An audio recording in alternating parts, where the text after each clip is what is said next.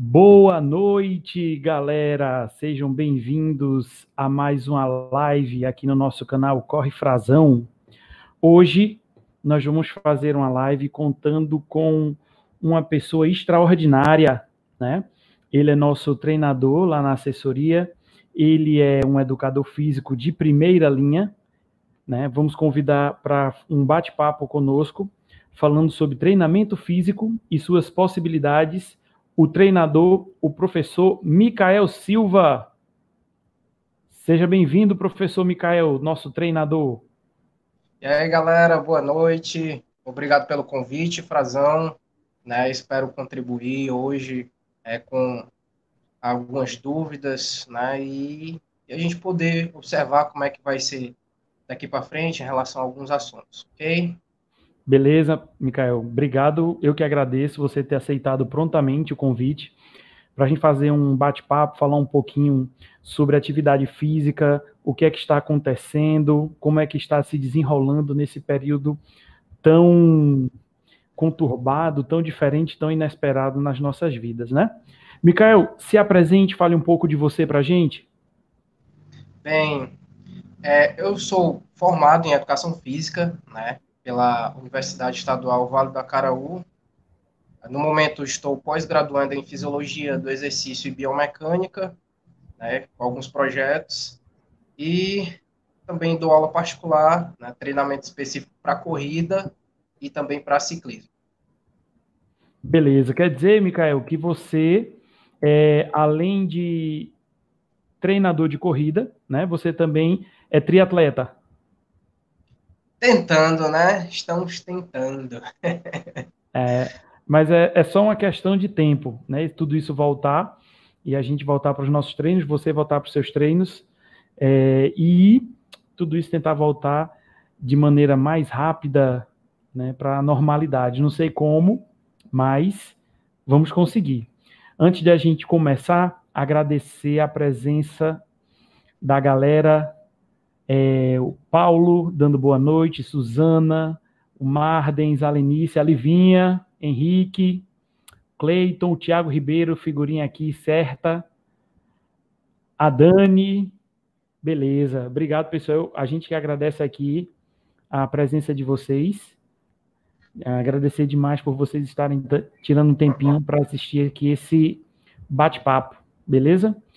E a primeira pergunta que eu quero fazer para você, Micael, é o seguinte: sempre que a gente começa o ano, sempre que a gente começa, vamos dizer assim, não deixa de ser uma temporada mesmo para nós corredores amadores, a gente tem uma preparação, né, para a gente começar o ano, as corridas, e muito se fala em treinamento de base, né? E treinamento de base, o que é o treinamento de base? Em que consiste esse tipo de treino? Certo, bem, quanto a isso, né, existe a, a parte de avaliação física, né? É necessário realizar avaliação física para você saber o real estado do indivíduo naquele momento e assim você vai desenvolver um planejamento, né, o treinamento. Aí vai desenvolver a base de treinamento, é por onde ele vai começar, qual o objetivo pessoal dele, né, em relação a, ao que ele quer alcançar, e isso tem que ser discutido profissional, né? E o atleta, cliente, né? E o aluno. Então, os dois chegam a um consenso em relação ao objetivo, mas mediante né, ao processo avaliativo. Então, o... quando se fala em avaliação física, né?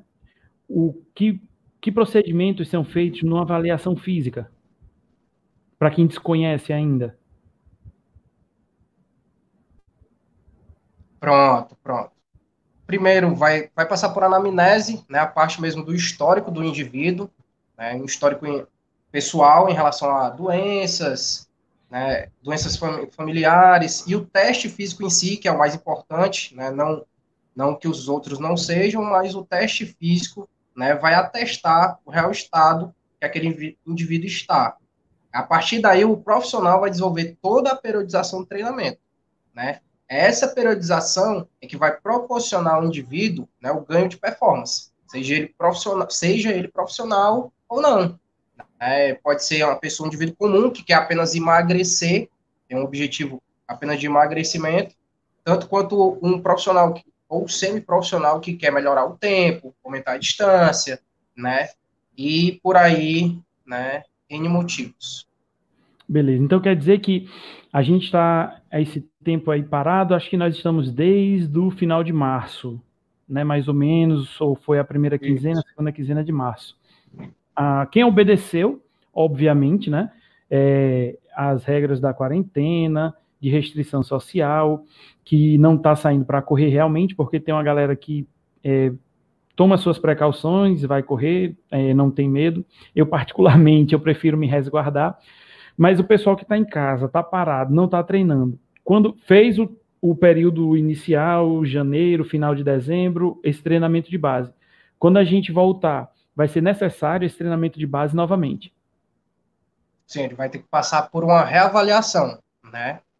Visto esse período em, em que houve essas mudanças de rotina também, essa mudança de rotina de treinamento, né? Ocasionados por, por esses motivos externos, né, ele vai ter que passar por essa reavaliação, até porque, né, há, indivíduos que estavam treinando, mas tiveram que alterar a rotina, alteraram né, a parte de objetivos de treinamento, então ele tem que passar por essa reavalia, reavaliação para sabermos o real estado dele, né, naquele momento, né, eu não posso supor, né, qual é o tipo de treinamento que ele vai passar, então, a priori, seja necessário fazer uma reavaliação.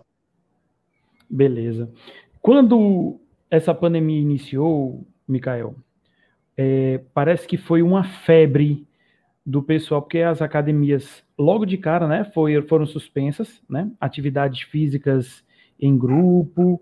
É, muita gente procurou fazer atividades físicas com um vídeo no YouTube ou com um influencer que fazia alguma coisa, e muitas vezes não tinham esse conhecimento realmente prático para poder jogar um exercício na, na rede social e aqueles desafios com nome e assim vai. Qual é o problema de uma pessoa chegar, não, vou fazer um exercício hoje, bota aqui no Google, fazer exercício físico, fazer exercício localizado. Qual é o grande problema que a pessoa vai enfrentar ao pegar um exercício desse, vamos dizer assim, pronto? Pronto, pronto. Boa pergunta, principalmente nesse momento, né? É tanto que com alguns profissionais eu estava discutindo sobre isso também, em relação à parte de periodização, a, a especificidade do treino, né? Você trazer ao indivíduo um treino específico para ele, né? Para aquele indivíduo. A grande maioria que é publicado é para uma gama, né, de indivíduos. Então não é um treino específico para aquele indivíduo. Né? Se o indivíduo puder ter um treino especializado, né, um treino individualizado, é excelente, é o recomendado, né? Mas como há aquele, aquele tipo de treino disponibilizado na internet, então há certos cuidados né, que deve se ter tanto pelo lado do profissional quanto da pessoa que vai usufruir daquele tipo de serviço que é visto como gratuito, né? Então, você tem que observar as descrições do vídeo, né, o que é que o profissional está dizendo em relação a esse vídeo serve para indivíduos com tal objetivo, né? E é esse tipo de treino. Então, as recomendações são essas, ou contra-recomendações. Então, tem sempre que observar né, esses pontos ao, ao você for executar os exercícios, né? Mediante a utilizar mídias sociais, seguir indivíduo tal. Então, por aí vai. Beleza. É, outra, tem um, um, colega aqui, que é o Reginaldo, ele está acompanhando a gente lá em Vitória de Santo Antão, não é isso, Reginaldo? Lá em Pernambuco, também é uma presença certa aqui toda quarta-feira. Ele pergunta aqui, ó, Micael, sem provas à vista, como fazer a periodização? Sem provas à vista, como fazer a periodização?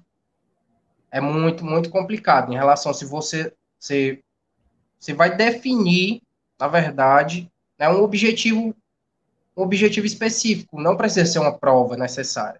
Ah, eu quero me manter treinando, né, três vezes na semana, né, uma rotina, e é isso que se deve fazer, é desenvolver uma rotina de treinamento, principalmente porque né, você, o indivíduo que treina fora, né, que está treinando outdoor, né, ele está tomando os cuidados deles, né, e o indivíduo que treina indoor também está tomando os cuidados deles, né, mas são rotinas diferentes, né, também são cuidados diferentes, né, então, com relação à parte de sem uma prova em mente, sem uma prova à frente, é desenvolver uma periodização, eu digo que você cria uma rotina, ah, eu quero treinar 30 minutos, né, três vezes por semana, por tanto tempo, beleza, mas bem mais específico, né? A nomenclatura, a literatura fala, né, que são três dias no mínimo recomendado para o treinamento na semana, durante quatro semanas, sendo que as três primeiras semanas você faz um acréscimo durante esses dias, né? E aí vai depender do volume de treinamento e intensidade, isso quem vai definir é o profissional. E no, no na última semana, há o declínio para recuperação fisiológica do indivíduo, depois continuar de novo o progresso. Né? Ele poderia muito bem definir um objetivo. Ah, eu quero correr durante a semana como um todo. Vamos definir a semana como um todo. Uma hora e meia, né, na semana. Então, ele corre 25 minutos no primeiro dia, né? No segundo dia, 25 minutos, e aí faz o restante né, no terceiro dia. Ele pode definir dessa maneira. Isso vai depender muito de caso para cada caso. Tá? Aí o, já tem outra pergunta que vai no mesma, na mesma linha, aproveitando né, a pergunta do Paulo Faria. Uma prova pode fazer parte de periodização ou não? Eu, pelo pouco assim que eu entendo, se você tem uma prova-alvo e aparece alguma pelo meio, você poderia até utilizá-la como tipo de treino específico, não é isso? Isso. É, é tanto que nós utilizamos um termo de treino de luxo, né? Você vai fazer um treino de luxo durante uma prova. Então você não vai com objetivo isso, com objetivo específico para aquela prova alvo. Né? Você vai com o objetivo de cumprir o seu treino dentro da prova, utilizando toda a estrutura de prova e, enfim. Beleza. Aí, outro dia, é, eu fiz uma postagem falando sobre o seguinte: as pessoas, a gente vê muita gente postando em rede social que está sem treinar, que é, faz muito tempo que não frequenta a academia, que não corre, suspendeu os pagamentos de, da academia, né? Aí eu fiz uma postagem assim: é, procure um profissional de educação física, procure um educador físico, que com certeza ele vai montar uma, um plano de treinamento para você segundo suas necessidades. Como é que um educador físico ele pode aj ajudar, pode auxiliar um atleta nesse momento, assim que a gente tem que ficar em casa, mas ele não tem acessórios feitos acessórios da academia, um peso, né, uma barra, não tem aquelas, aquele maquinário, e ele, como é que o educador físico vai conseguir contribuir nesse planejamento? Pronto. Em relação a isso, é, algumas pessoas ainda têm essa mística de que não se pode fazer treinamento sem equipamento, né? E isso não é uma verdade. A verdade, o que vai diferenciar realmente é o serviço profissional e quais são os objetivos nesse momento. É claro, é claro que você futuramente, depois que retornar às atividades, vai precisar né, utilizar os equipamentos da academia em relação à sobrecarga né, em que ela oferece, que é diferente da sobrecarga sem equipamentos. Mas existem né, programas de treinamento, como, por exemplo, calistenia, né, pode ser utilizada né, com o peso do corpo, né, exercícios que são executados através do peso do corpo, né, para manutenção, né, manutenção da massa muscular né, e também do, do tônus muscular. Além disso, do trabalho articular. Né, você pode manter né, e não perder, é diferente. Né. E aí esse momento é essencial, porque com esse período com menos atividades, o que é que pode acontecer, né, e que acontece com o avançar do tempo, com o avançar da idade. É um indivíduo desenvolver uma sarcopenia, uma dinapenia. O que quer dizer sarcopenia? Né? É ele ter mais é, massa gorda, né? E menos massa muscular. Enquanto isso, a dinapenia vai no contraponto da força muscular. Né? Indivíduos que deixam de treinar em quatro semanas, a gente já observa isso em vários estudos, ele perde até 50% da força. E isso é bastante significativo, principalmente nesse período. Né? Então, é essencial que o indivíduo, mesmo que não tenha equipamentos, ele faça exercícios que trabalhem com o peso do corpo. Né? E existem vários exercícios que utilizam o peso do corpo. Um exemplo básico, né, conhecido como apoio de frente, pode ser utilizado. Né? Outros exercícios para manter também, né, manter a, a saúde corpórea. Exercício de isometria, que é a estabilização do corpo, né? Exercícios pliométricos, né, que são exercícios para força, né, saltar, né? E isso é essencial para o indivíduo e dá para executar sem equipamento. Mas sempre, sempre deixando bem claro que para poder fazer isso, sempre procurar um profissional da área. Não é pegar Nossa. qualquer vídeo no YouTube, não é pegar qualquer coisa no Google, porque não vai estar adaptado, né? É para uma vai ter uma, uma abordagem geral, não vai ter aquela especificidade para A, para B ou para C. Dê a Isso. sorte de pegar alguma coisa que combine com você, mas eu acho que a probabilidade é muito, muito, muito remota, né? É, é até porque o treino pode ficar aquém ou além né, do que o indivíduo está capacitado para executar. Né? E também, quanto mais próximo da realidade do indivíduo, melhor. Né? Ele pode adaptar se ele tiver alguma, algum equipamento mínimo, por exemplo, corda elástica, por exemplo. Né? Eu acho que dá para observar aqui, ó, né? Uma corda elástica. É possível fazer vários exercícios, né? um programa de exercícios com a corda elástica. Né? Uma corda simples, né? não precisa ser aquela outro tipo de corda elástica mais famosa, eu não vou citar o nome, mas uma corda como essa, né? Dependendo do profissional, ele pode elaborar vários exercícios para o indivíduo fazer em casa, né? E, e é uma maneira de minimizar, né, os, é, esse período tão parado que nós estamos, porque quer queira, quer não, a gente não consegue desenvolver os treinamentos que a gente desenvolveria na rua ou na academia. Então não é que a gente vá substituir, mas dá para amenizar bastante, não é isso? Com certeza, né? Com certeza. Principalmente porque, né, com, com, com essa redução de atividades, né, indivíduos que treinavam, eles vão continuar treinando. Não quer dizer que eles vão parar totalmente de treinar. Indivíduos que realmente são focados, né, quanto ao treino, aqueles que têm um foco realmente no treinamento, que mantiveram a rotina e fizeram uma adaptação.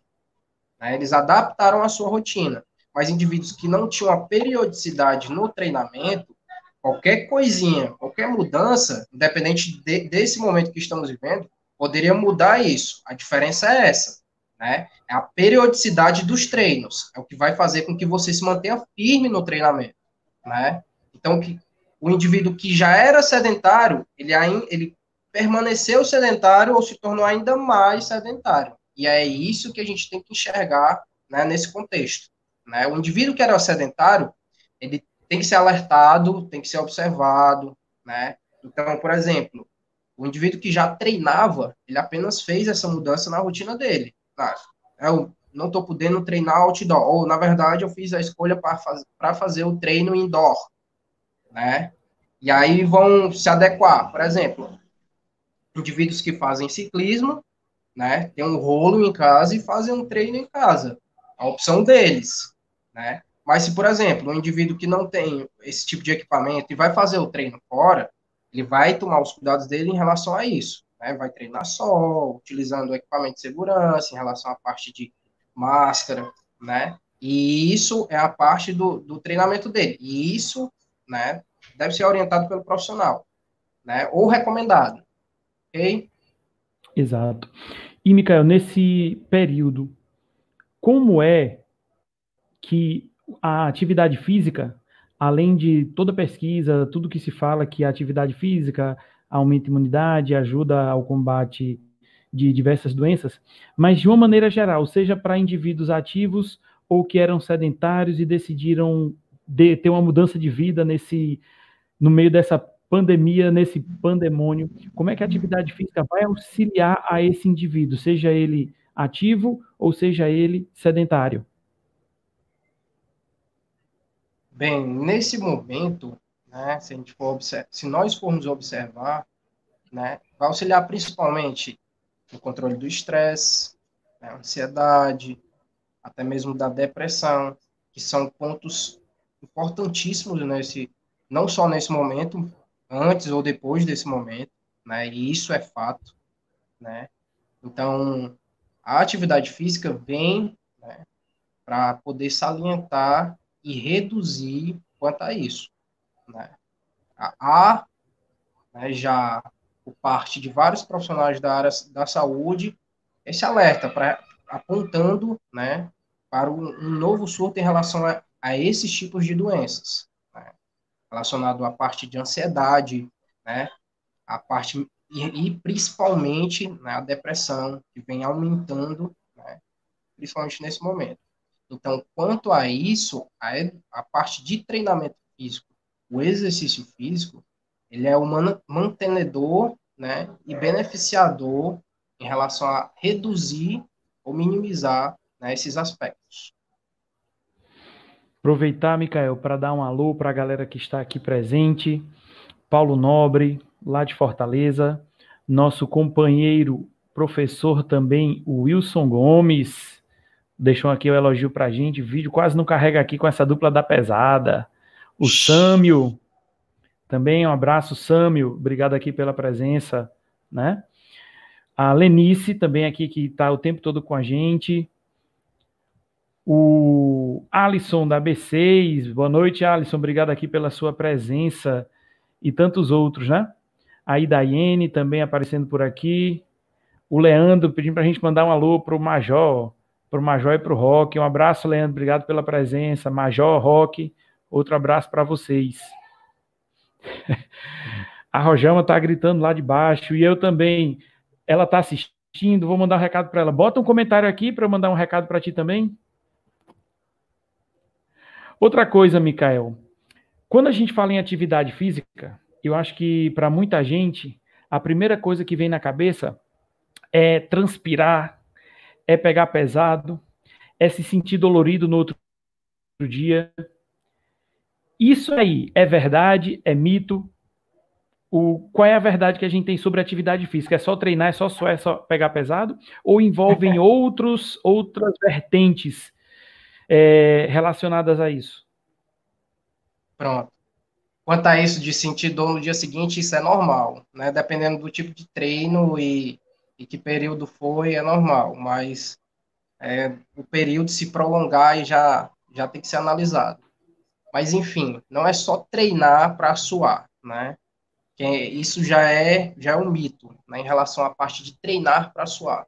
Né? Os objetivos que têm que ser, ser traçados né, são aqueles que foram acordados junto ao, ao aluno e o, e o profissional, o professor. Por exemplo, hoje você vai fazer tanto tempo de corrida ou tanto tempo de exercício físico com determinado objetivo. Isso é o que tem que ser pontuado. Né? Qual é o objetivo? Ah, hipertrofia muscular. Então, é, é manutenção do sistema cardiorrespiratório. Então, ele vai, né, junto com o profissional, definir esse tipo de objetivo. Né? O treinamento físico ele é baseado em periodização. É a palavra mais escutada né? É periodização, é periodizar, é organizar, né? É você organizar o treino a fim de atingir um objetivo. Né? Não é só somente suar. Aí é, tanto... tem algumas perguntas aqui também. É, tanto é que o Thiago, coincidentemente, mandou essa daqui, ó. Micael, um treino leve ajuda a aumentar a imunidade, mas é verdade o tanto que se fala que o treino mais pesado ou linhão, em vez de aumentar, derruba a imunidade? Pronto. É, se a gente for observar dessa maneira, não está errado, né? Essa pergunta. A gente for observar, né? Agora, é como você vai atingir, né? O pico do treino. É natural para o organismo ter uma queda imunológica mediante um esforço máximo, né, um esforço né, desgastante. Por exemplo, um indivíduo que está treinando com uma prova de endurance, uma prova que é de longa distância. Então, ele vai trabalhar né, dentro de limites acima do normal, né, para o que ele já treinava antes. Então, ele vai passar por Pronto, uma adaptação. Só, só, uma correção aqui. É porque linhão eu pensei que fosse o, o termo de digitação. Longão. Um longão vai derrubar a imunidade. Isso. O que é que acontece? Né? É um treino mais específico. Treino longo, se a gente for comparar, né, se a gente for comparar os outros treinos da semana, esses treinos longos, eles deixam o indivíduo mais exposto à atividade. Por exemplo, durante a semana ele passa 40 minutos em atividade, né? Já no treino longo, ele vai passar uma hora e meia, dependendo do treino, vai passar duas horas, né? Então isso vai expor ele, né, a um desgaste maior. Então, o que é que vai fazer com que ele responda melhor, né, a esse estímulo é a periodização e o momento que ele foi projetado para chegar até ali. E depois dali, vai ter descanso? Como é que vai ser o descanso dele? Né? Isso tem que ser pensado. Vai ser um descanso de 24 horas? 48 horas? Ele treina pela manhã? Que horário? Né? Qual é o objetivo do treino dele? Se ele está treinando para 21 quilômetros, 42, né? Se é de 10, é um indivíduo que saiu lá do 5, vai para o 10 é de alta intensidade, é para tempo, né? Ele quer realmente correr mais rápido. E isso interfere também, né? Na resposta fisiológica dele. Por exemplo, historicamente, no meu histórico fisiológico, quando chegava nos 30 quilômetros de treinamento,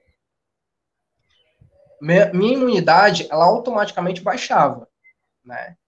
Na primeira vez eu senti fiquei gripado, adoeci, isso foi normal, né, porque o esforço foi tremendo, né, eu fui em limites né, acima do que eu treinava antes, mas eu estava me preparando para isso. Posteriormente, outras vezes executei essas distâncias, né, então as ações foram menores, eu sofri menos com isso. É claro que a gente vai sofrer um estímulo tremendo, né? Agora é a diferença como você vai se preparar para isso. Nesse momento, a ideia é manter a imunidade regulada e até alta, né? É tanto que há estudos que apontam para atividades até no máximo de uma hora, né? Em baixa e média intensidade, né? E isso pode ser regulado. É claro que você pode disponibilizar um tempo mínimo para alta intensidade, digamos, 10 minutos, 15 minutos de alta intensidade, né? Isso não vai gerar um desgaste excessivo, mas vai fazer com que você se condicione melhor, né? Claro que a gente não pode abandonar essa metodologia, né? Senão ficaremos estagnados, não conseguiremos evoluir e nem adaptar o sistema imunológico, ok? Beleza. Aproveitando aqui, a senhora Corre Frazão marcando presença aqui. Olha aí, Micael. Senhora corre frazão, que ontem correu dentro de casa. É danada. Mandar um alô pro grupo de corridas gigantes das ruas, lá de Vitória de Santo Antônio, em Pernambuco. Grande abraço para você, Reginaldo. Obrigado pela presença aqui mais uma vez, viu?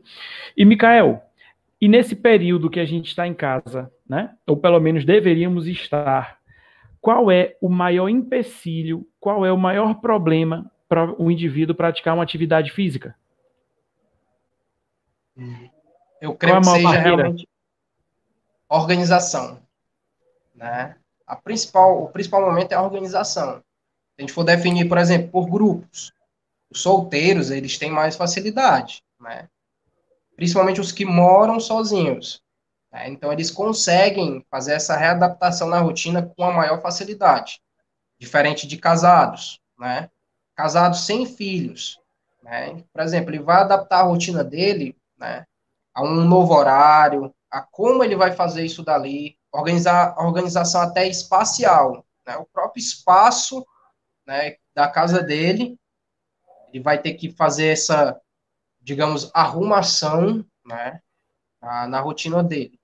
E imagina também outros indivíduos, né, um casal né, com filhos, aí já é outra rotina. O que vai definir é organizar isso. Ah, vou definir o horário. Ó, esse é o horário, vai começar o meu treino, já tenho que deixar tudo pronto. Então, por exemplo, terça, quinta e sábado, às 7 horas até às 8 horas, é o meu horário de treino. Então, eu vou organizar tudo para que aquele seja o meu momento de treinar. Mas, hora ou outra, vai sempre existir, né, alguma brecha para acontecer alguma coisa. A diferença é como lidar com aquilo. Né? Não deixar isso dali atrapalhar nos dias seguintes. É o que pode desmotivar o indivíduo. Beleza. E em relação às crianças, né? As crianças que sempre muito ativas, vão para uma aula de natação, vão para uma aula de futebol, ou até mesmo uma aula de violão, enfim, que sempre vão brincar na praça, vão correr, playground, e agora não ninguém está saindo para levar para brincar em canto nenhum com medo de se infectar ou de passar. Como é que as crianças, como é que a gente poderia fazer com as crianças dentro de casa para poder ocupá-las e fazer uma atividade física de qualquer maneira? Pronto. Existem inúmeras brincadeiras, né? Até mesmo as brincadeiras que nós conhecemos do nosso tempo. Né? Elas talvez a geração de hoje não conheça tanta. Né? Eu não sou da geração já do videogame. É, então, brincadeiras mais antigas, por exemplo, brincadeiras simples que envolvem toda a família, brincadeira de tabuleiro, né? Por exemplo, a brincadeira, entre aspas, que pode se tornar muito saudável para a vida do adolescente e adulto, jogar xadrez. Você pode ensinar o seu filho a jogar xadrez, né? É claro que no início vai ser muito complicado para ele aprender a movimentar as peças. Né? E isso faz parte também, né, de uma rotina, não só de treinamento físico, mas você pode inserir o treinamento mental, né? Você adaptar a criança a utilizar esses tipos de mecanismos. Por exemplo, você pode fazer é, um circuito funcional né, infantil. Né? É excelente. Você pode fazer adaptando, obviamente, a, a rotina daquele, daquele casal, né, daquela, daquela casa, o tamanho da casa, né, quantidade de crianças e como fazer, isso também pode ser feito. E aqui em casa são duas crianças, né? Uma de sete, uma de nove e uma de quatro anos. Né? São idades assim um pouco distantes, até mesmo para é, colocá-los numa mesma brincadeira. Essa diferença de idade pode implicar em algum problema para essas crianças fazerem a mesma atividade física? Sim, nesse caso, o que é que a gente pode observar, né? É o, o próprio desenvolvimento humano, né? A idade também ela interfere diretamente na execução do movimento.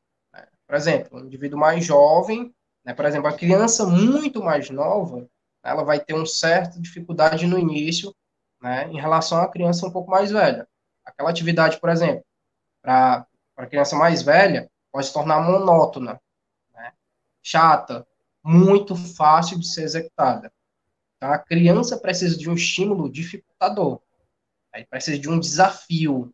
Né? Por exemplo, quando a gente falou na questão dos videogames, os videogames estimulam as crianças né, no ponto do desafio. É quando o indivíduo se sente desafiado a passar a próxima fase. Então, ele tem que chegar a um determinado objetivo, e isso para a criança que está executando a atividade que para ela é simples, fácil, é desestimuladora, né? Enquanto para outra criança, né, ao ponto de ser muito difícil, né, no ponto inicial, e aí ela vai progredindo. É isso que tem que saber separar, né? Ah, eu vou tenho que chegar a um consenso, consenso de uma atividade que envolva tanto facilidades quanto dificuldades. Né? Uma nos últimos dias, quando começou-se, principalmente aqui no Ceará, que no fim do mês passado, agora maio, o governador é, começou a dar esperança de algumas coisas começarem a serem liberadas. Dentre elas, a prática de atividade física, se não me engano, de assessorias, por volta do dia 15, do dia 16 de junho. E então falou-se em, não só aqui no estado, mas no Brasil de uma maneira geral, o pessoal começar a correr de máscara, né? Essa corrida com máscara, na sua opinião, dá para correr de máscara, é prejudicial.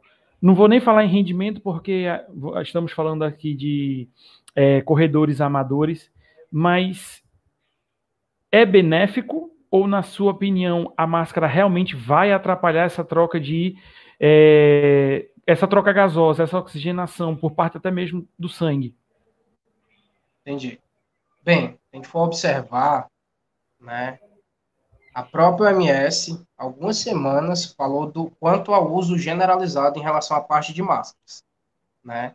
Mas se a gente for olhar por esse ponto, da prática, do retorno à prática de atividade física, né, em grupos maiores, né, como por exemplo, citado as assessorias, né, eu creio eu que seja mais cuidadoso a utilização, né? Mas se você vai treinar sozinho, num ambiente em, em que você esteja sozinho, ok, né? Isso é uma opinião minha, isso também corrobora com o que até a própria OMS disse, quanto ao uso, né, ao uso exacerbado ou até mesmo, né, exagerado alguns pontos. Mas, enfim, quanto a, a isso, né, eu recomendaria a utilização, né, se fossem sair grupos maiores, né, recomendaria a utilização. Quanto à parte de trocas gasosas, né, já existem estudos né, falando sobre isso. Né?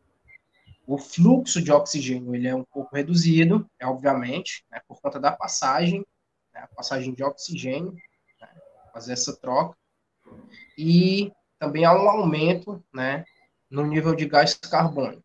Isso, a longo prazo, pode se tornar um pouco prejudicial. Mas esse desconforto, ele é adaptável. Né? Se a pessoa for correr em grupo, né, tiver com um grupo maior, né, recomenda-se né, tomar os cuidados né, necessários que já foram até mesmo pela Anvisa, existe pela Anvisa já um protocolo de cuidados em relação a isso. Ok? E é, muito se falou também dessa da, do uso da máscara, né? Que ela poderia até simular uma corrida em um local mais elevado, em que a, o fornecimento de oxigênio era mais escasso. Mas isso daí é mito, né? Porque uma coisa é você estar no local que a oferta de oxigênio ela é pequena e outra coisa é você estar tá correndo com a máscara em que quer queira quer não você vai inalar de volta gás carbônico. Acho que são coisas completamente diferentes, ou não? Bem, bem, essa daí foi uma boa pergunta, né? A gente até observou pouco em relação a isso.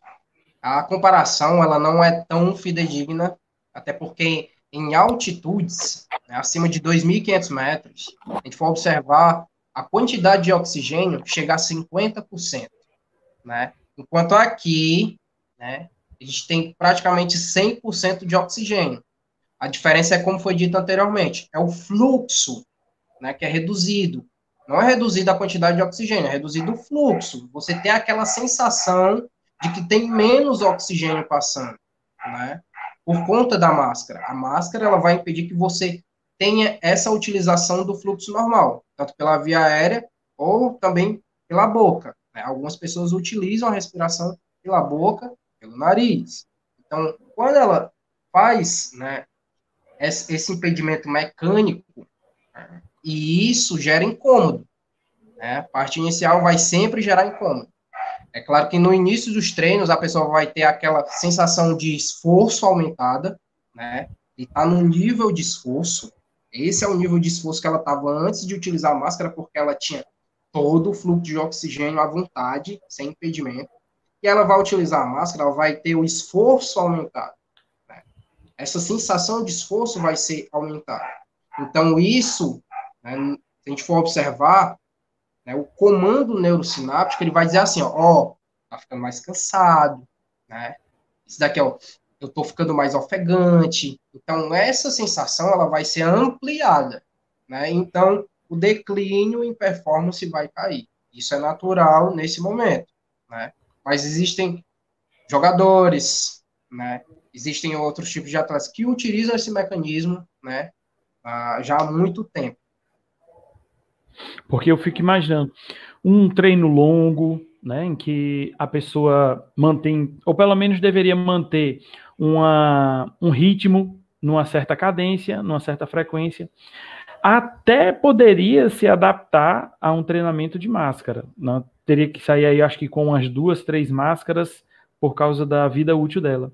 Mas imaginar, por exemplo, um treino de tiro, um treino intervalado, usando máscara, eu acho que ia ser muito complicado. Querer puxar o ar, que a gente vai ali quase no nosso limite, e querer puxar o ar, e vai entrar o ar, vai entrar com máscara, vai entrar com tudo. Uhum.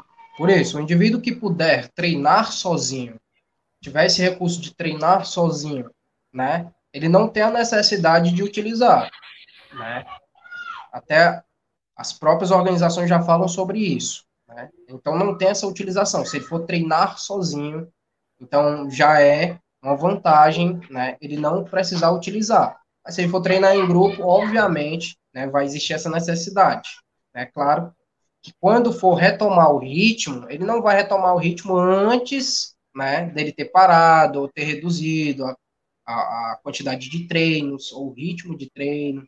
Então, é tudo vai ser uma, uma adaptação. E na sua visão, como é que você imagina os eventos daqui para frente? Você acha que os eventos depois a gente fala do chamado efeito rebanho, em que todo mundo, a grande maioria, vai se infectar, né? Supondo a menor, o menor número de perdas, obviamente. Mas como é que você imagina os eventos, não só a corrida, mas os eventos esportivos de uma maneira geral, eles vão voltar a ocorrer esse ano ou só depois realmente que tiver uma vacina? Pronto.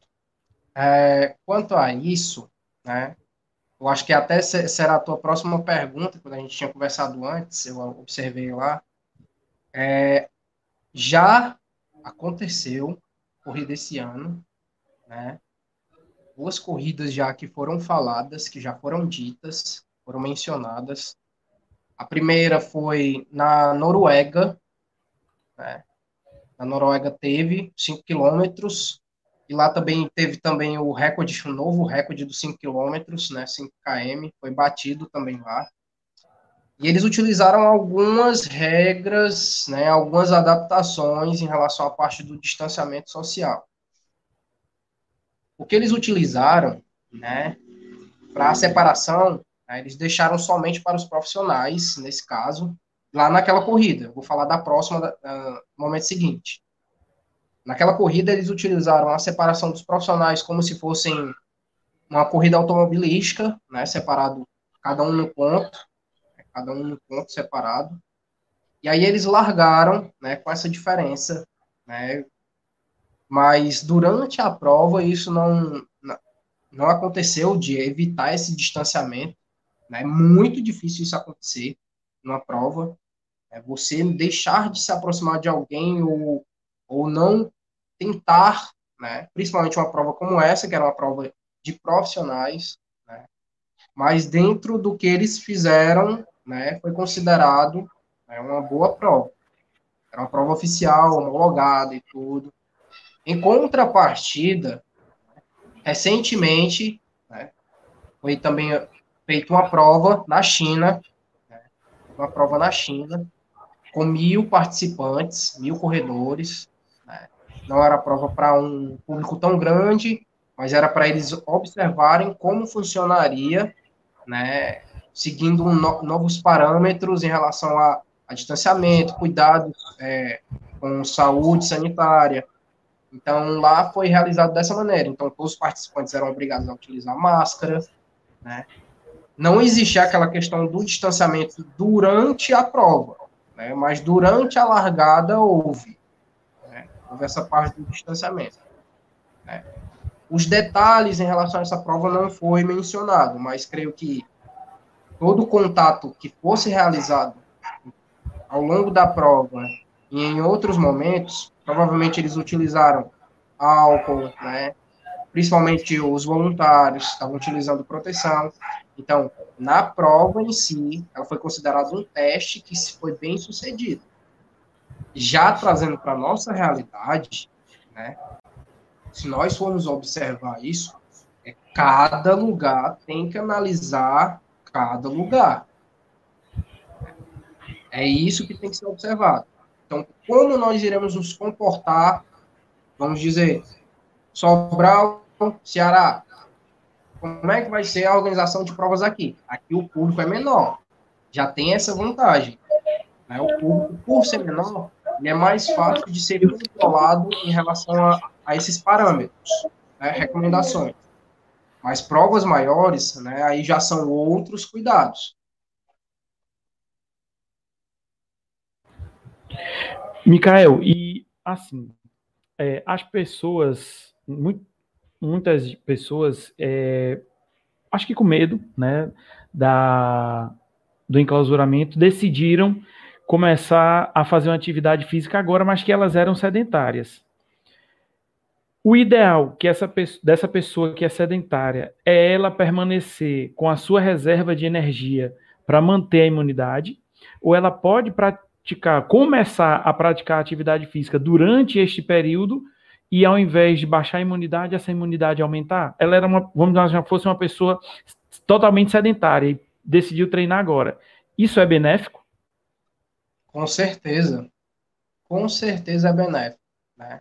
antes ela treinar agora do que permanecer no sedentarismo e desenvolver outras doenças como hipertensão, colesterol ruim alto, né, próprio diabetes, né, até mesmo pela rotina alimentar dela que talvez ou com certeza já foi alterada, né, o consumo alimentar nesse momento foi alterado, né, então é totalmente benéfico essa pessoa iniciar né, o treinamento físico. Claro que tomando as devidas precauções, é, observando que ela é um indivíduo iniciante, então é, é totalmente recomendável.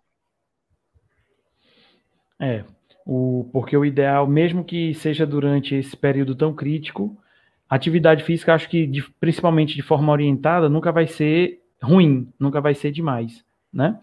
O Tiago falou aqui, Michael, sobre aquela a corrida, né, na China, ele diz assim: uhum. acredito que entra muito também a questão cultural. Na China, eles têm uma população disciplinada a cumprir determinações.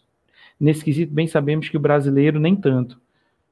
Aí fica também o lance da consciência de cada um, né, em realmente cumprir, pensar em prol da sociedade, ao invés de olhar só para o próprio umbigo, não é isso? É, nesse quesito, em relação à parte de, de, de, cultura, tudo tem que ser analisado, né? Tudo tem que ser analisado. Lá eles têm uma rotina diferente da nossa, né? A parte de organização deles é diferente da nossa, né? Mas isso não quer dizer que o, o povo brasileiro não, não seja um povo organizado, né? Principalmente o povo de corrida, né? Creio que o povo da corrida é bem organizado, né? e se precisar durante a para fazer a prova, existirem esses requisitos, quem gosta de corrida vai, né, utilizar, né, respeitando esse momento.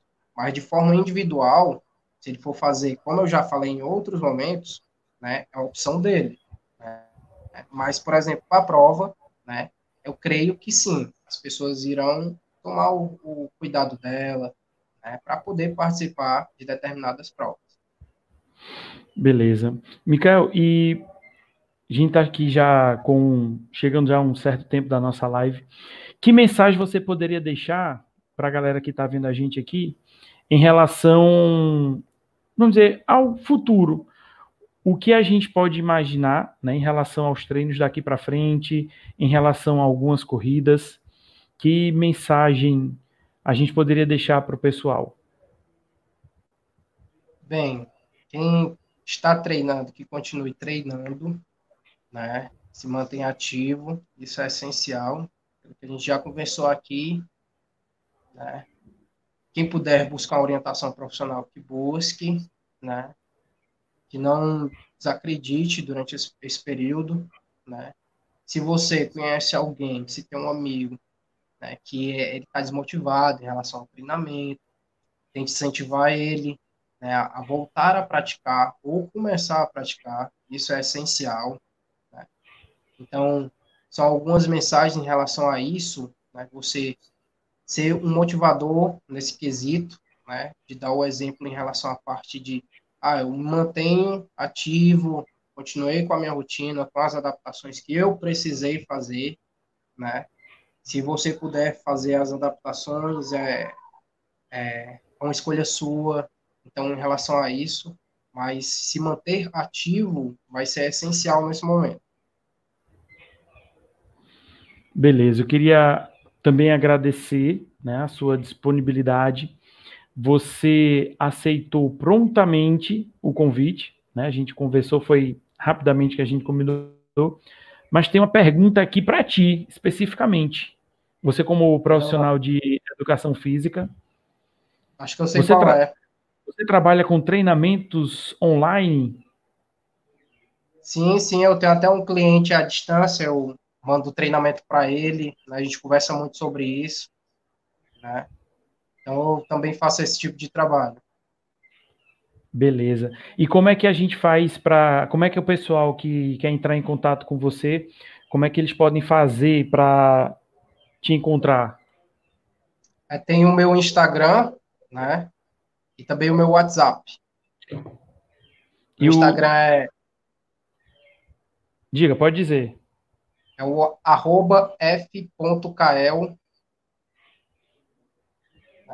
Né? Você vai encontrar aqui. Lá arroba f.kael para te encontrar por lá, não é isso? Isso. Pronto.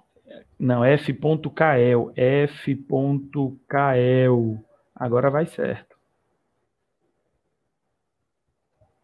Pronto. É só lhe encontrar, bota o arrobazinho antes, f.kael, e com, pelo direct conversa com você, faz planejamento. Isso. Monta planilha, seja para a corrida, Isso. seja para qualquer tipo de atividade indoor ou outdoor, certo? Isso. E eu queria agradecer também a presença né, da galera que esteve aqui, que curtiu, Tiago, a Lenice, o Paulo, a senhora Corre Frazão, que está vendo a nossa live, a Gilmara, o Major Mardens, Leandro, enfim, a galera que esteve aqui, galera daqui de, do Ceará, galera de fora, de Pernambuco, como o Reginaldo que está acompanhando lá de longe. Muito obrigado. Tiago, que é uma figurinha é. aqui, sempre ele sempre está acompanhando nossas lives, sempre debatendo, contribuindo com perguntas muito pertinentes. Valeu? Micael, muito obrigado pela sua presença. Que isso tudo, que isso passe logo para a gente voltar ao nosso convívio, a Altina. A Suzana teve aqui por aqui também a Lívia, a Evelene, que botou umas palminhas aqui para gente, e que isso tudo passe logo, né, a gente possa retornar nossa convivência, não só dos corredores, mas também nossa convivência lá na assessoria, porque sempre depois dos treinos nós temos a, os nossos bate-papos, nossas conversas, e isso faz falta, né? A gente ficar lá na, na tenda conversando, imaginando diversas possibilidades para os treinos, imaginando o que é que a gente vai fazer com a corrida, né? E que tudo isso passe logo e a gente volte à nossa convivência sadia e legal com todo mundo. É isso aí, pessoal. Valeu, Micael. Obrigado. Até a próxima. Tchau, tchau, pessoal. Até quarta-feira que vem. Quarta-feira que vem tem mais.